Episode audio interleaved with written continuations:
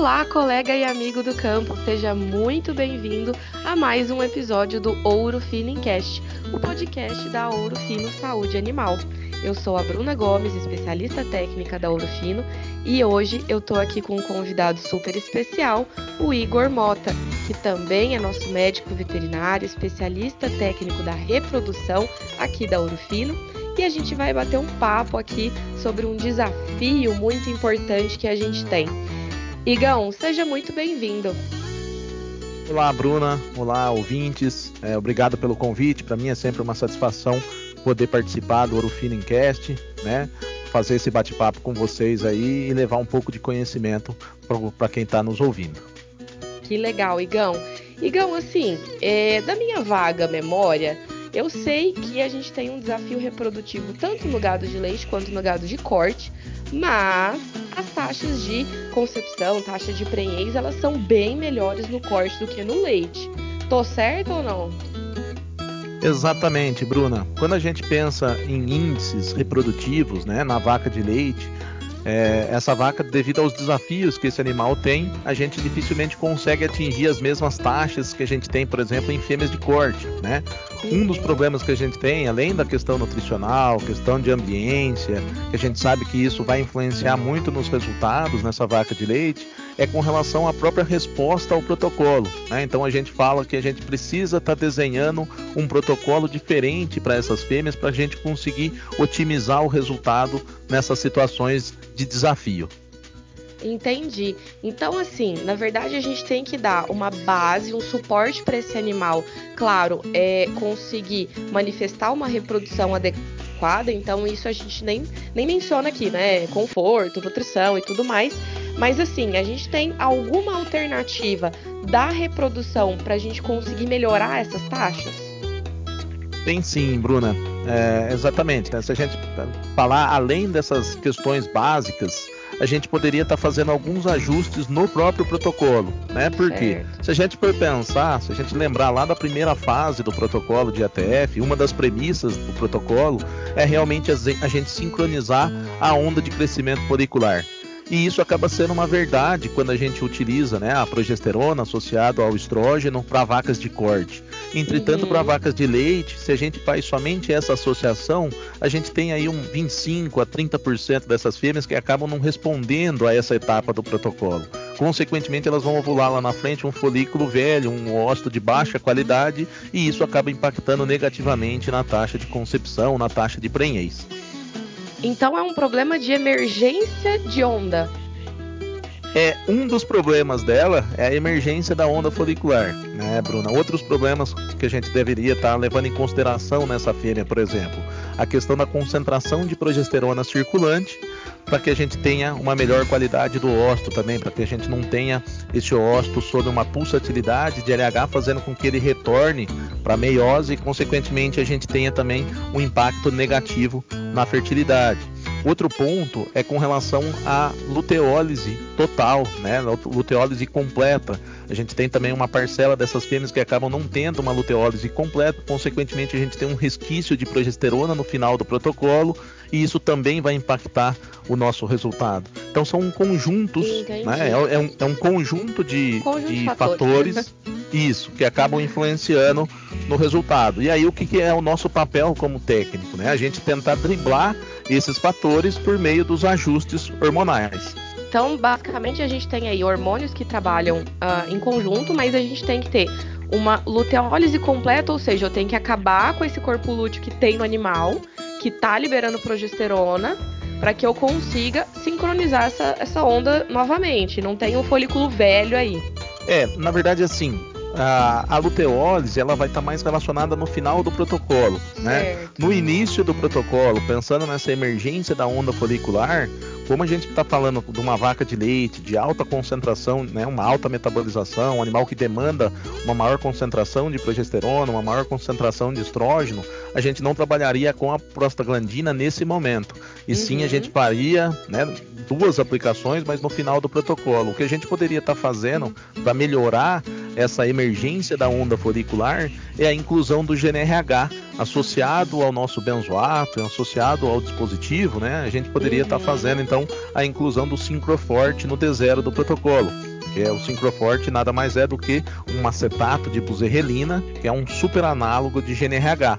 Quando a gente faz essa associação do Syncrodiol, o Syncrogest dispositivo e do Syncroforte no D0 do protocolo, a gente melhora um dos fatores que é essa emergência da onda folicular nessa vaca de leite. Além disso, a gente melhora também o perfil de progesterona circulante, já que se essa fêmea tem um folículo responsivo a esse GNRH, ela vai estar tá ovulando esse folículo, consequentemente a gente tem a formação do corpo lúteo. Esse corpo lúteo vai estar tá secretando uma alta concentração de progesterona, então a gente consegue indiretamente cuidar desses dois fatores, né? Emergência da onda folicular e também com relação à concentração de progesterona circulante durante o início do desenvolvimento folicular.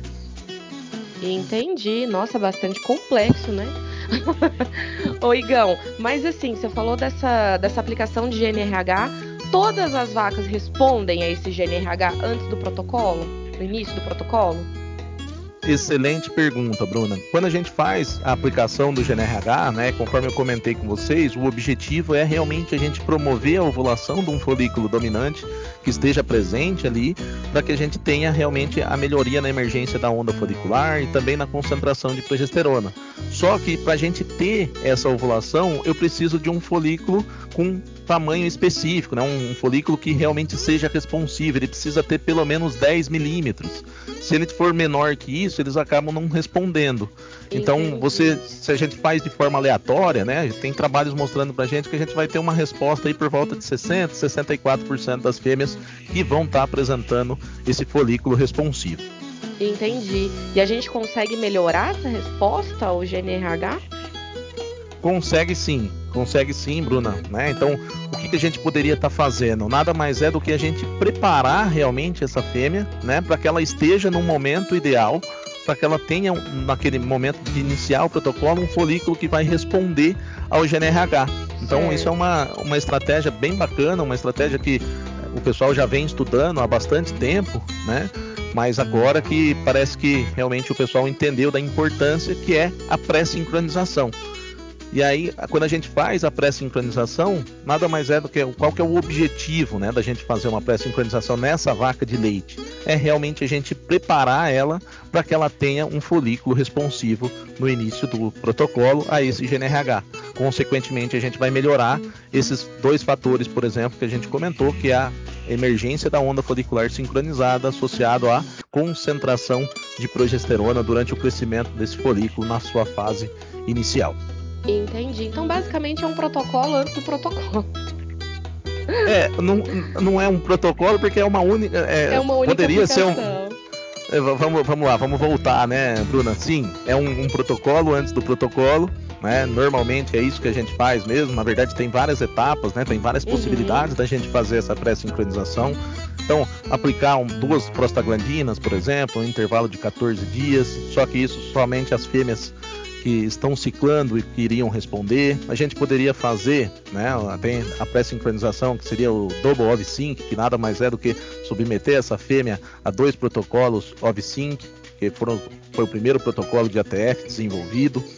A gente tem algumas outras possibilidades de fazer a inserção do dispositivo lá 17 dias antes de começar esse protocolo, deixa esse dispositivo por 7 dias, depois de 10 dias de intervalo a gente começa mas a Urufino ela vem desenvolvendo em parceria com as universidades um protocolo muito mais simples, né? Por isso que a gente até acabou avançando ali na hora que a gente falou com relação a uma única aplicação realmente, né? Uhum. Então a gente não precisaria fazer todo um protocolo. Com uma única aplicação a gente consegue é, formar esse folículo persistente e, consequentemente, melhorar os resultados nessa vaca de leite, né?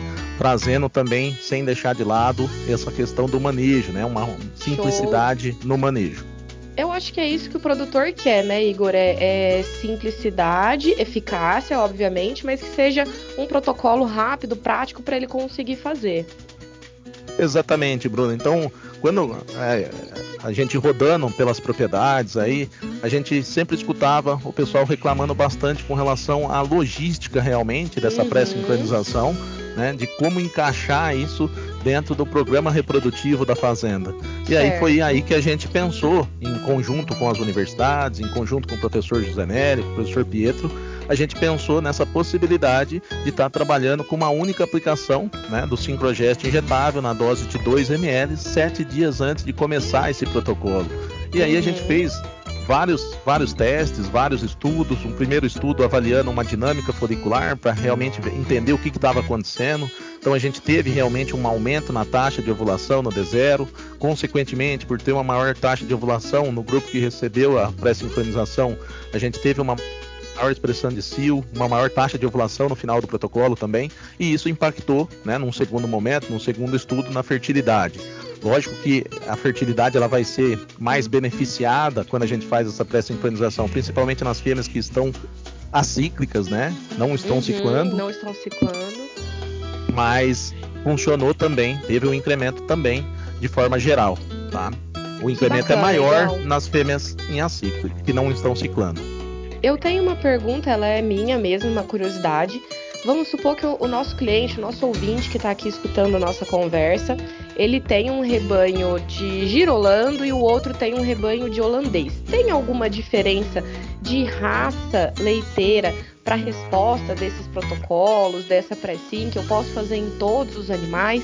Como que funciona? O que, que você recomenda? Interessante a pergunta, Bruna. A gente fez, né? Foram feitos trabalhos em fêmeas girolandas, né? Só que na fêmea girolanda a gente estava trabalhando muito semelhante ao que a gente trabalha ainda em fêmeas de corte. Foi o primeiro passo que a gente deu para fêmeas de leite, fazendo a aplicação dos 2 ml 10 dias antes de começar o protocolo, né? Então, uhum. Então fizemos em parceria lá com a fazenda Chapituba. Tivemos bons resultados, só que ainda o estudo ele precisa ser finalizado, né? O N ainda ele não conseguiu é, a gente não conseguiu ver uma estatística quando a gente fez nesse N. Aí a gente deu esse outro passo, foi avaliar fêmeas é, holandesas, gersolandas, e aí pra, por questão de praticidade, realmente a gente trouxe essa aplicação para o D7, né? E aí agora sim com índices é, superiores, com estatística, tudo isso mostrando para a gente que realmente é uma estratégia que ela já está consolidada no gado de lei, no gado de corte, né? E no gado de uhum. leite agora também, aparentemente, a gente já está com bons trabalhos, bons resultados. E aí, com relação a essa fêmea girolanda, sim, a gente tem um trabalho, mas igual eu comentei, o incremento que a gente obteve foi somente um incremento numérico. A gente precisa dar, continuar esse estudo para saber se realmente isso vai se aplicar também nessa fêmea girolanda. A gente sabe que são animais completamente diferentes, né? O sangue sim, sim. zebuíno nessa fêmea ela acaba fazendo com que essa fêmea tenha outros desafios, como por exemplo a questão de ciclicidade realmente. Então, é, eu tenho uma maior proporção de fêmeas em anestro quando eu falo em fêmeas girolando, então a gente poderia estar fazendo, pensando em outros ajustes dentro desse protocolo, como por exemplo o uso do ECG, né, da uhum, gonadotropina coriônica equina. Então são algumas, algumas coisas que a gente vai, vai trabalhando. A gente tem que, por isso que é sempre importante a gente ter o veterinário dentro da fazenda, né, para realmente conseguir desenhar a melhor protocolo, melhor estratégia de acordo com a fazenda, de acordo Show com o desafio bola, da propriedade.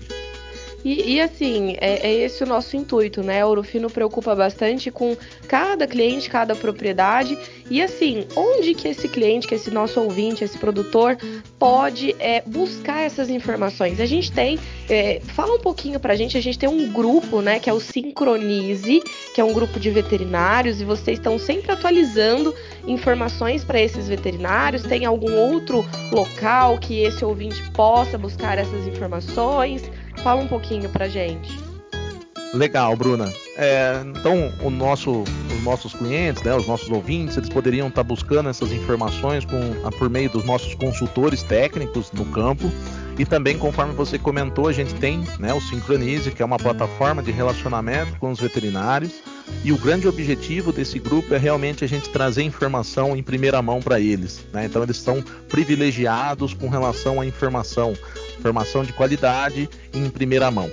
Então, que isso bacana. também, né, o veterinário que quiser participar do Sincronize também poderia estar entrando em contato com os nossos consultores aí da, da região e a gente faz o cadastro. É, ó, como vocês viram, reprodução não é, não é, não é mole não, hein? Mas o Igão tá aqui, o cara manja muito. E, pessoal, todas as dúvidas, todas as as, os questionamentos que vocês tiverem quanto a protocolos, informações, entre em contato com o nosso time, ele vai estar à disposição de vocês. Não esqueçam de sempre entrar em contato conosco para a gente orientar quanto ao melhor protocolo, a melhor saída aí para a sua situação da sua fazenda, né, não, Igão? Exatamente, Bruna. E aí, só para a gente finalizar, né? Antes da gente realmente finalizar, eu gostaria só de fazer mais um adendo com relação a essa, esses ajustes que Opa. a gente faz. Quando a gente inclui o Syncroforte no início do protocolo, né, um GNRH no início do protocolo, a gente vai estar tá formando um corpo lúteo jovem. E esse corpo lúteo jovem ele é menos responsivo à aplicação de prostaglandina. Então, obrigatoriamente, a gente precisa trabalhar com duas aplicações de prostaglandina, né, um intervalo aí com pelo menos 24 horas entre uma e a outra, para que a gente consiga realmente ter um maior incremento com relação à fertilidade dessas fêmeas. Né? Tem trabalhos mostrando para a gente que se a gente faz o GNRH no D0, mas faz uma aplicação de prostaglandina, só a gente corrige o problema inicial, mas acaba gerando um outro problema, um que é essa que é esse resquício de progesterona e consequentemente acaba não tendo o incremento que a gente deseja. Então, fez o GNRH melhor, a emergência da onda, né? Melhorou a emergência da onda. Se quiser melhorar ainda mais a resposta desse GNRH, a gente poderia estar tá fazendo a pré-sincronização e para melhorar como um todo o protocolo, depois de ter iniciado com o GNRH, a gente faz duas aplicações de prostaglandinas, devendo elas serem com intervalos de 24 horas. Então, pode, pode ser D7, D8, D7, D9, D8 D9, sem problema, de acordo com a que a fazenda está acostumada a trabalhar. Que bacana. Então sua dica de ouro é usar o GNRH, usar o Sincroforte, mas ao mesmo tempo entrar em contato com o time Ourofino, para não deixar outro problema entrar aí no protocolo, certo? Certo, exatamente, Bruno. Então usa o Sincroforte no D0, mas tem como a gente melhorar ainda mais esse protocolo. Né? Então, entre em contato com a nossa equipe, a gente está à disposição aí para auxiliar vocês ajudar a tomada de decisão com relação a qual o melhor desenho do protocolo de acordo com a realidade da fazenda. Que legal, Igão. Muito obrigada. Mais uma vez você dá um show aí de, de reprodução, de, conhecimento técnico nessa área. Te agradeço bastante e já te espero para um próximo podcast aqui com a gente. Eu que agradeço, Bruna, pra gente é uma satisfação, né? Gosto muito de participar aí do Orofino em Campo, Orofino em Cast. Então, aceito o convite, vamos marcar. Assim que, assim que a gente conseguir conciliar as agendas aí, a gente grava sim. É, a agenda desse cara não é fácil não, gente. Eu tenho que pegar um tempinho aqui para conseguir trazer o, o, conhecimento dele, já que a gente tenta sempre estar nas propriedades, estar no campo junto de vocês, junto das fazendas, para levar as nossas oportunidades, as nossas soluções ouro fino. Pessoal, muito obrigada pela atenção de vocês.